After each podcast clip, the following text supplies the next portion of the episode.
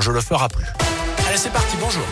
Bonjour Jérôme, bonjour à tous. Avant de parler de l'évolution de la guerre en Ukraine, direction saint pour débuter ce journal avec la grande braderie qui bat son plein lancé avant-hier au nouveau parc Expo. Elle était très attendue cette année encore avec la preuve des centaines de personnes devant la porte dès l'ouverture.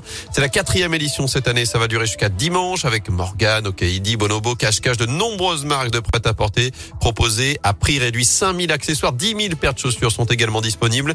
Le reportage pour Radioscoop d'Anthony Perel. L'idée de la grande braderie, c'est lui, Philippe Percher. L'esprit de la grande braderie c'est les articles de N-1, donc euh, été 2021, euh, vendus jusqu'à moins 70%. Ben, c'est la dernière chance du produit d'être vendu en France avant le départ à l'étranger. Succès garanti à chaque fois parce que l'offre est magnifique. Et certains ne veulent rien rater en arrivant parfois deux heures avant l'ouverture. Moi, oui, je suis venu tôt, mais si, si, ça vaut quand même le coup. Hein. Moi, je suis contente. Hein. Enfin, j'ai bien trouvé mes affaires la dernière fois. Donc, c'est pour ça que je reviens aujourd'hui. on est venu tôt parce qu'on sait qu'il y a du monde. Si on va avoir les bonnes affaires, on ira en premier. Oh là là, il y en a. C'est des marques, donc on peut pas se les payer euh, en temps normal. Donc là, on peut. Oui, oui, en général, c'est intéressant. Moi, je viens tous les ans et c'est intéressant. On trouve tout, des, des, pantalons, des shorts. Voilà, pour mon fils, c'est super. Et pour ceux qui auraient prévu de venir seulement cette fin de semaine, pas de panique. Il y a du stock. Hein.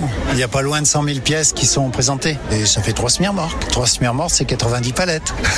La grande braderie, c'est jusqu'à dimanche. Et ouverture dès 10h jusqu'à 19h aujourd'hui et demain. Attention, ce sera jusqu'à 18h dimanche. Et au total, 10 000 personnes sont attendues sur les cinq jours de cette grande braderie au Parc Expo à saint dans l'actu également ce chiffre, une tonne, c'est le poids des dons pour l'Ukraine remis au centre communal d'action sociale de Rive de Gier depuis trois jours. Des dizaines de sacs remplis de vêtements chauds, de médicaments, de produits d'hygiène, des couchages aussi, des produits de première nécessité qui seront livrés lundi prochain par les services techniques de la ville à la protection civile basée à Saint-Galmier.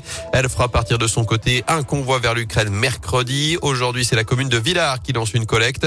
Elle ouvre aussi un registre en mairie pour identifier les habitants qui souhaitent accueillir des réfugiés.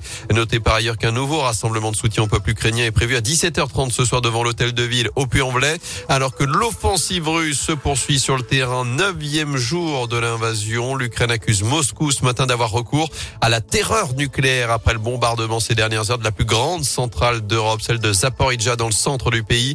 L'incendie est désormais éteint selon les pompiers. Aucune fuite radioactive n'a été détectée.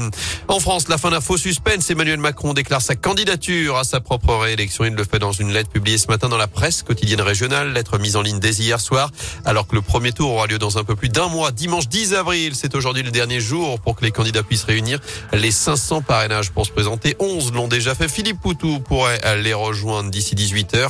Dernier jour également pour s'inscrire sur les listes électorales. Ça se passe uniquement en mairie désormais. Un pas de plus vers un retour à la normale le 14 mars prochain. Dans 10 jours, on pourra tomber le masque partout en intérieur, sauf dans les transports en commun et dans les établissements médicaux, établissements où le pass sanitaire restera en en vigueur. Le passe vaccinal sera par ailleurs suspendu partout dans tous les lieux où il s'applique actuellement. En foot, un nouveau forfait chez les Verts. Ivan Masson vient de subir une arthroscopie du genou. Il ne jouera pas dimanche face à Metz. La durée de son indisponibilité reste à évaluer. Romain Mouma et Seydousso seront également absents pour cette rencontre. Retour aux affaires pour Saint-Chamond. La reprise de la Pro B ce soir avec un déplacement à Lille à 20h. En première division, la chorale de Rouen recevra Dijon demain après-midi. Ce sera à partir de 15h15 à la Vacheresse. À suivre également le coup d'envoi des Jeux paralympiques à Pékin. La cérémonie d'ouverture aujourd'hui. Je rappelle que les athlètes russes et bélarusses ont été exclus de la compétition à cause de la guerre en Ukraine. Des Jeux qui vont durer 10 jours jusqu'au 13 mars prochain. Il y a 19 athlètes français en lice. Enfin, une première aux eaux de Saint-Martin-la-Plaine. L'association Tonga Terre d'accueil annonce l'arrivée exceptionnelle de 6 lions d'un coup dans la Loire. Deux mâles, deux femelles, deux lionceaux qui ont débarqué lundi chez nous. Ils ont été confiés par les propriétaires d'un cirque après leur décision d'arrêter volontairement les spectacles avec les lions des animaux qui sont arrivés en bonne forme. Ils ont été installés dans un enclos libéré il y a à peine trois semaines, souvenez-vous, pour le départ de quatre lions pour une réserve en Afrique du Sud.